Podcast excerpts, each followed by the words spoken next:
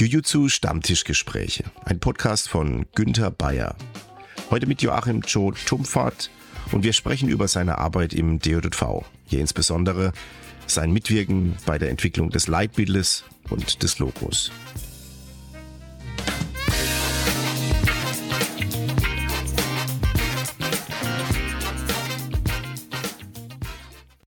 Viele ja gar nicht mehr wissen, du bist ja jetzt nun schon fast seit sieben Jahren in Abu Dhabi und vorher warst du ja in vielfältiger Funktion im DJV fest angestellt, aber auch im Ehrenamt tätig. Und hast enorm viel für die Entwicklung und auch in den prägenden Jahren an, an Arbeit und Innovationen in den Verband geliefert. Und ein so ein Riesending war ja die Leitbildentwicklung mit Wolfram Ochs und das daraus resultierende DJV-Logo, das ja heute in abgewandelter Form immer noch genutzt wird. Wie war das damals? Was äh, oder wer war daran auch beteiligt? Wer eigentlich angefangen hat zu schieben, ähm, war der Frank Witte. Und zwar Frank Witte hat sich den äh, Herbert Frese, den Präsidenten des Deutschen Jiu-Jitsu-Verbandes zu der Zeit geschnappt und hat gesagt, naja, ein Verband wie unserer, der braucht auch ein Leitbild.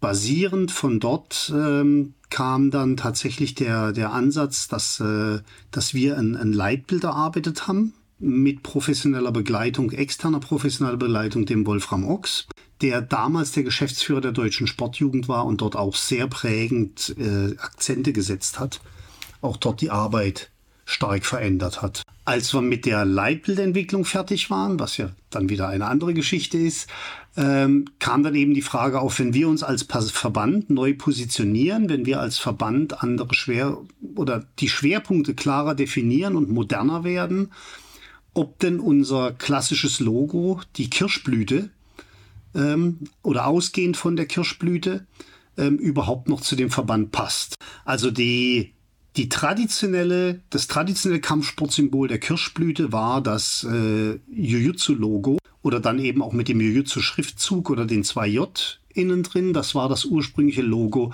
als sich das Jujutsu gegründet hat. Im deutschen Jujutsu-Verband dann haben wir hatten wir dann mal Vorschläge für ein neues Logo diskutiert. Ich kann mich gut erinnern und dann über die GmbH des, des Deutschen Jutsu-Verbandes. Wir hatten damals unsere Marketingagentur. Das war ein Versuch, wie ange, angemessen auf professionelle Beine verschiedene Bereiche zu stellen. Hatten wir die Kirschblüte mit einem schwarz-rot-goldenen Balken versehen und das DJV innerhalb äh, der Kirschblüte. Ähm, das war dann das Logo des Deutschen Jutsu-Verbandes für viele Jahre. Und dann kam eben die Idee, naja, also wir brauchen andere Markenzeichen, wir brauchen andere Corporate Identity. Und es wurde eine Gruppe gebildet, um sich Gedanken über das Logo zu machen. Arbeitsgruppe war ähm, in dem Fall der Stefan Korte, der als, äh, auch als Marketingberater dann schon in, in dem DJV mit dabei war. Ähm, es war der Frank Witte, der eben am Leitbild so mitgearbeitet hatte. Wir hatten den Jörg Hill aus Karlsruhe. Der hat angefangen, eigentlich im Polizeisportverein Karlsruhe uns zu helfen und ist da auch ein sehr guter Grafiker. Und ich drin von der DJV-Seite das zu leiten unter der, unter der Regie von Herbert Frese. Was war damals deine Position im DJV? Warst du da schon Jugendsekretär?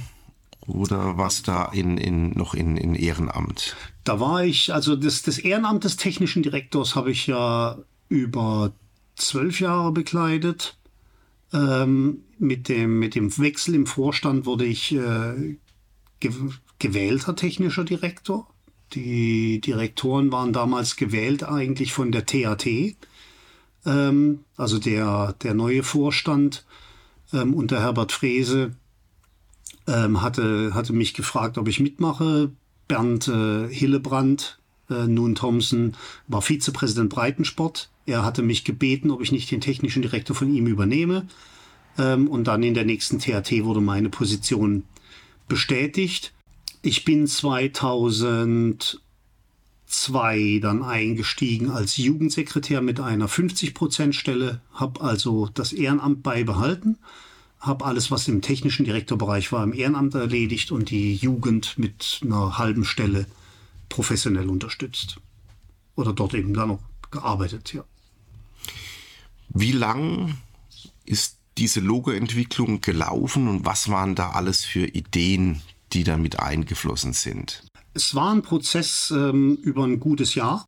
Ein gutes Jahr, in dem wir uns zusammengesessen haben. Wir haben uns erstmal Gedanken gemacht, was sollte ein Logo widerspiegeln können, ähm, was, was muss drin sein, äh, moderne Designfragen, ähm, einfache Möglichkeiten, Stempel draus zu machen. Wie sieht das dann in Schwarz-Weiß aus? Ähm, wie sieht das nur als Relief aus? Wie sieht das auf schwarzem Hintergrund aus? Ähm, was erwarten wir an ein Logo? Und wir wollen eben die Dynamik reinbringen, wir wollen dies, den, den Kampfsport verkörpern. Ähm, diese Affinität zu diesen zwei J, die sich ja im DJJV äh, von dem damaligen Logo, was ich gesagt hatte, mit dem schwarz-rot-goldenen Balken, mit der Fahr Deutschlandfahne im Hintergrund, ähm, oder eben schon damals in dem, in dem alten Kirschblütenlogo, wie erwähnt, wiederfinden, zu sagen, können wir diese zwei J mit reinbringen, mal zumindestens. Die, die Farben Schwarz-Rot-Gold, dass wir der deutsche Verband sind, dass sich die auch irgendwo wiederfinden, war ein Ansatz, den wir damals gewählt hatten. Ich persönlich äh, fühlte mich so ein bisschen der Tradition verpflichtet, war eigentlich so auf dem Punkt, äh, kriegen wir noch eine Affinität oder eine Abwandlung der Kirschblüte hin, weil es doch ein sehr, sehr traditionelles japanisches Symbol ist. Wenn man sich das Logo jetzt anschaut, habe ich mich damit gar nicht durchgesetzt. Das sieht man sehr klar. Und wir haben dann verschiedene Vorschläge zusammengetragen, anhand dieser Kriterien bewertet, dann in weiteren Kreisen diskutiert, bis dann schlussendlich ähm, eigentlich in, einer, in der Kombination, das Spannende war ja, dass wir ähm, wir haben dann auch gleichzeitig die Schriftzüge mit beachtet. Und dann kam eben der Jujutsu-Schriftzug mit der roten Sonne als Bindestrich, wo der Bezug zu Japan hergestellt werden sollte. Und wir hatten dann eben eine, eine Copyright Identity, einen einmaligen Schriftzug für Jujutsu oder für den Namen Deutscher Jujutsu-Verband äh, mit der roten Sonne und dieses Schrifttyps. Das war ein Vorschlag von äh, Frank Witte. Das hat der äh, mitgebracht. Und das hatte sich ja auch viele Jahre sehr gut bewährt und durchgesetzt und äh, konnte man dann ja auch in, zum Teil auch in, in Texten habe ich das so verwendet, dass man dann einfach, wo Jujutsu geschrieben wurde, die rote Sonne eingesetzt hat, den roten Punkt statt dem Bindestrich. Und der Logoentwurf, des, der Logoentwurf für das Logo, das kam von Jörg Hill. Aber also für die beiden abgewandelten JJ-Zeichen genau. als dynamische Symbolfigur. Die haben wir dann, äh, genau, das, äh, aber wir haben das immer als Gruppenarbeit betrachtet. Das war dann auch keine Frage, von wem was kommt. Ähm, das wurde dem Präsidium und Vorstand zum Beschluss vorgelegt. Ähm, wurde auch sehr gut angenommen, wurde auch von den, von den Landesverbänden sehr gut angenommen, in der Mitgliederversammlung äh, das zu ändern. Und es gab auch schon im Hintergrund die Möglichkeit zu sagen, wir können diese Logos mit dem Schriftzug, also das, äh, die Wortbildmarke, äh, die entwickelt wurde, kann man dann auch für die Landesverbände angemessen abändern. Mit dem gleichen Schriftzug, dann eben mit dem Landesnamen, mit dem Namen des Landesverbandes, aber dem gleichen Logo, um tatsächlich klarzustellen, dass wir ein Verband sind, dass wir zusammengehören, weil ja auch jeder Landesverband in dieser Zeit einfach sein eigenes Logo hatte. Haben wir ja heute noch zum großen Teil, dass viele Landesverbände ihre eigenen Logos bedienen. Aber mittlerweile findet man doch schon zumindest die wesentlichen Elemente in den Logos von den einzelnen Landesverbänden wieder. Aber mehr wäre, denke ich, auch wünschenswert. Ja, und wir haben auch, ähm, auch die Arbeitsgruppe, es war ja dann spannend, hat dann Wert drauf gelegt, als es um die Rechte des Logos ging, ähm, dass, äh, dass wir die Rechte nur vollständig, unentgeltlich an den DJV abtreten. Ähm, jeder, der beteiligt war an dieser Arbeitsgruppe, wenn eben das Logo für den Landesverbänden unentgeltlich weiter genutzt werden darf. Weil da natürlich auch man erkannt hat, dass das Logo auch einen Marketingwert hat. Und äh, das wurde ja auch von vielen dann sehr gerne auf T-Shirts, Mützen, Taschen verwendet, ähm, wo wir natürlich dann auch Wert drauf gelegt haben, dass dieser Mehrwert für alle, für alle Jutsu-Treibenden zur Verfügung steht äh, und nicht nur, und, und auch wir wollten auch vermeiden, und ich glaube, das war auch sehr wichtig, dass dort irgendwo mal eine Streiterei entsteht, ähm, ob jetzt der Bund oder die Marketingagentur oder ein Landesverband das Geld an T-Shirts verdienen darf. Das ist nicht Sinn der Sache. Wir sollen einheitlich dastehen, mit einer guten Wortbildmarke den Versport präsentieren Und ähm, äh, damit hat die Gruppe verhindert, dass es dort irgendwie mal Probleme gab äh, in, der, in der Nutzung des Logos. Die kommerzielle Nutzung ausgenommen, aber die Nutzung für die Verbände wurde dort geregelt und sichergestellt. Wann war der Prozess beendet? Wann wurde das Logo eingeführt? Gute Frage. Gute Frage. Der Leitbildprozess ging von 2003, 2004. 2005, dann waren wir 2005, 2006 beim neuen Logo, würde ich sagen. Das war ja aber auch schon die Zeit, wo BJJ und Jiu-Jitsu in den Verband einspielten. Die, die JJF hat beschlossen, äh, das, den BJJ-Bereich äh, als, als Wettkampfform aufzunehmen, Wettkampfprogramm aufzunehmen in der Mitgliederversammlung 2010. Was natürlich schon voranging, was, was einen auch dazu gebracht hat zu sagen, wir, wir sollten das drin haben, ist, dass einfach schon zusammen trainiert wurde. Also die, die Gruppen oder unsere interessierten Wettkämpfer sind losgezogen und haben gesagt, wir wollen lernen, was das, das ist, das legendäre BJJ, was diese UFC-Kämpfer machen. Wenn es auch Jiu-Jitsu heißt, Jiu-Jitsu heißt, wollen wir es trainieren. Und ich würde schon sagen, dass äh, die, die erste die erste Riege an erfolgreichen äh, BJJ-Kämpfern kam auch schon aus dem Jiu-Jitsu, manche auch aus dem Ringen, Kickboxen, ähm, Judo. Aber ich glaube, dass wir da schon vorangetrieben haben und haben einfach zusammen trainiert. Ähm, die Vermischung in Wettkämpfen lief damals noch nicht so massiv. Und dann, wie gesagt, kam eben der Beschluss 2010, es zu integrieren. 2011, 12 wurde das Regelwerk, das Nevasa-Regelwerk der JJF vorgestellt. Ähm, 2013 zwei Kategorien in den World Games. Eigentlich ging diese, diese Entwicklung äh, sehr, sehr rasant, sehr schnell. Die klassischen äh, Jiu-Jitsu-Verbände haben dann erstmal ihre Fighting-Athleten hingeschickt und haben die noch ein bisschen Nevasa machen lassen. Aber die Strategie ging eigentlich auf und man muss sagen, das äh, hat man schön gesehen. 2014 wurden wir angesprochen oder noch 13 wurden wir angesprochen ähm, in, für diese Kollaboration mit Abu Dhabi. Und das äh, UAE JJF Pro Jiu-Jitsu hatte sich ja schon sehr gut etabliert im BJJ-Markt. Und wir haben dann auch das Regelwerk eins zu eins übernommen. Für 2015 hatten wir dann das Jiu-Jitsu, Nevasa-Regelwerk, identisch zu den anderen großen BJJ-Verbänden in der JJF eingeführt. Hattet ihr damals schon diese Mehrgliedrigkeit des Verbandes im Logo im Kopf oder war das eine Entwicklung, die erst später gekommen ist? Die Entwicklung kam später. Als wir das, als wir das Logo und die Wortbildmarke entwickelt hatten, waren wir sogar noch von der Ausrichtung her sehr stringent an, an der Idee, ähm, des Jujutsu, Jujutsu einzigartig zu präsentieren und, und als, als Marke zu etablieren. Ähm, die Sinnhaftigkeit zu sagen, äh, was Jujutsu, Jiu-Jitsu, Jiu-Jitsu ähm, in, in all diesen verschiedenen Schreibvarianten ist, sollte eigentlich in einem Verband zusammen sein. Ähm, die Frage hatte sich damals noch gar nicht gestellt ähm, bei der Logoentwicklung ähm, und bei der äh, Leitbildentwicklung. Und das kam dann aber kurz danach, dass eben tatsächlich man merkte, die Gespräche werden immer enger zwischen dem äh, der Jiu-Jitsu Union ähm, und dem dem DJV und eben auch der Bedarf zu sagen, es, es macht keinen Sinn, äh, das getrennt zu betrachten. Es sind die gleichen die gleichen Grundlagen, es ist die gleiche Basis, auf der trainiert wird. Ähm, der Außenstehende kann es gar nicht unterscheiden, warum das jetzt was anderes ist.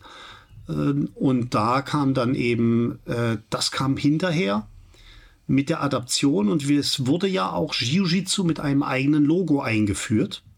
Auch ein Logo, was aus dem äh, Entwicklungsprozess kam. Also das Logo wurde dort ähm, ja nicht geklaut, sondern entliehen. Also eine weitere Variante, das gespiegelte J ähm, in, in einer etwas schwereren klassischeren Variante äh, zu spiegeln, auch in Schwarz-Rot-Gold. War also auch ein Vorschlag aus der Logokommission. Ist auch von der Typografie her, also von der Schriftzeichen her, anders gesetzt als die Tahoma. Ähm, das ist Tahoma-Schriftzeichen in unserem jetzigen Logo. Genau. Also Jiu-Jitsu war damals als Stilrichtung noch mehr separiert. Das Logo war, hatten ein, hatten ein eigenes Logo, da wo man dann gesagt hat, das ist das Verbandslogo und hier ist das Jiu-Jitsu-Logo. Was natürlich irgendwann auch zu der Frage führte, was soll denn der Unsinn, ein, ein, ein System innerhalb des Verbandes abzutrennen. Ähm, was man ja merkt, heute gibt es das nicht mehr. Ähm, es gibt das, das Logo des Deutschen Jiu-Jitsu-Verbandes und dann verschiedene Schriftzüge und äh, Erläuterungen äh, in dem Bereich der Stilarten. Eben auch, wo dann die Vielgliedrigkeit dann offensichtlicher wird, dass man sagt, naja, wenn wir Jiu-Jitsu im traditionellen Sinne haben, äh, was ist denn jetzt mit dem BJJ? Und wir konnten ja auch äh, 2012, 13 eben noch das BJJ als Stilrichtung anfangen zu etablieren im Verband, ausgehend von den Wettkämpfern, aber eben auch mit der Frage, wenn es einen Verband gibt, einen Verband im Deutschen Olympischen Sportbund, dann müssen wir auch, muss auch der Verband sich darum kümmern, alle Athleten, die diese Sportart, Disziplin betreiben, dass die auch alle eine Heimat haben in dem Verband. Sonst äh, macht es keinen Sinn.